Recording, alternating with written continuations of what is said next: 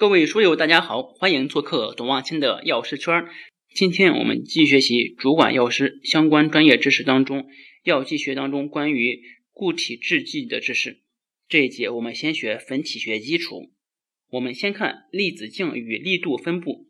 粒子径呢有几个表示方法，第一个就是几何学粒径，之后是筛分径，还有有效径以及比表面积等价径。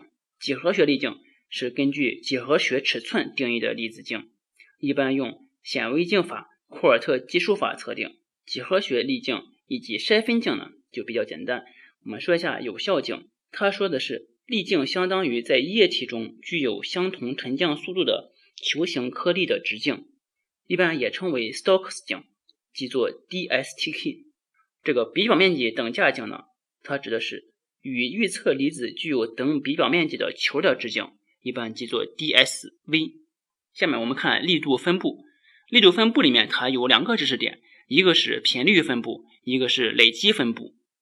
频率分布表示与各个粒子相对应的粒子占全粒子群中的百分数，也就是说它是一个微分型。累积分布呢，表示的是小于或者大于母粒径的粒子占全粒群中的百分数，也就是说它是一个积分型。还有一个概念呢是平均粒子径，常常用中位径来表示。也叫做中值径，在累积分布中，累积值正好为百分之五十时所对应的粒子径，一般用 D 五零表示。在粒子径的测定方法当中，我们注意一个叫氮气吸附法，它能够测定的粒子径呢是零点零三到一个微米。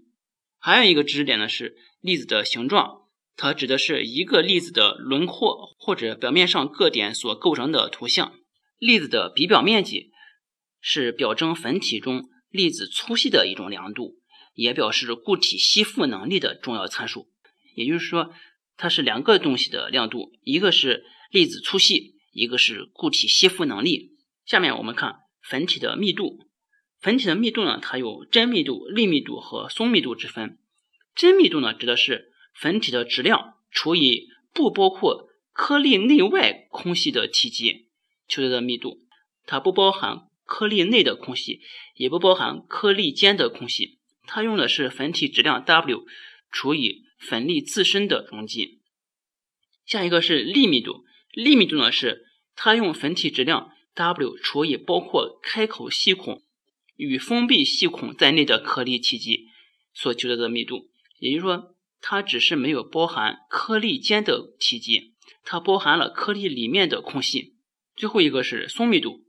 松密度呢是用粉体质量除以完整版内容。欢迎大家下载知识星球 APP，找董望清的药师圈，每天十分钟语音，帮助您在潜移默化中提高药学专业知识。谢谢大家。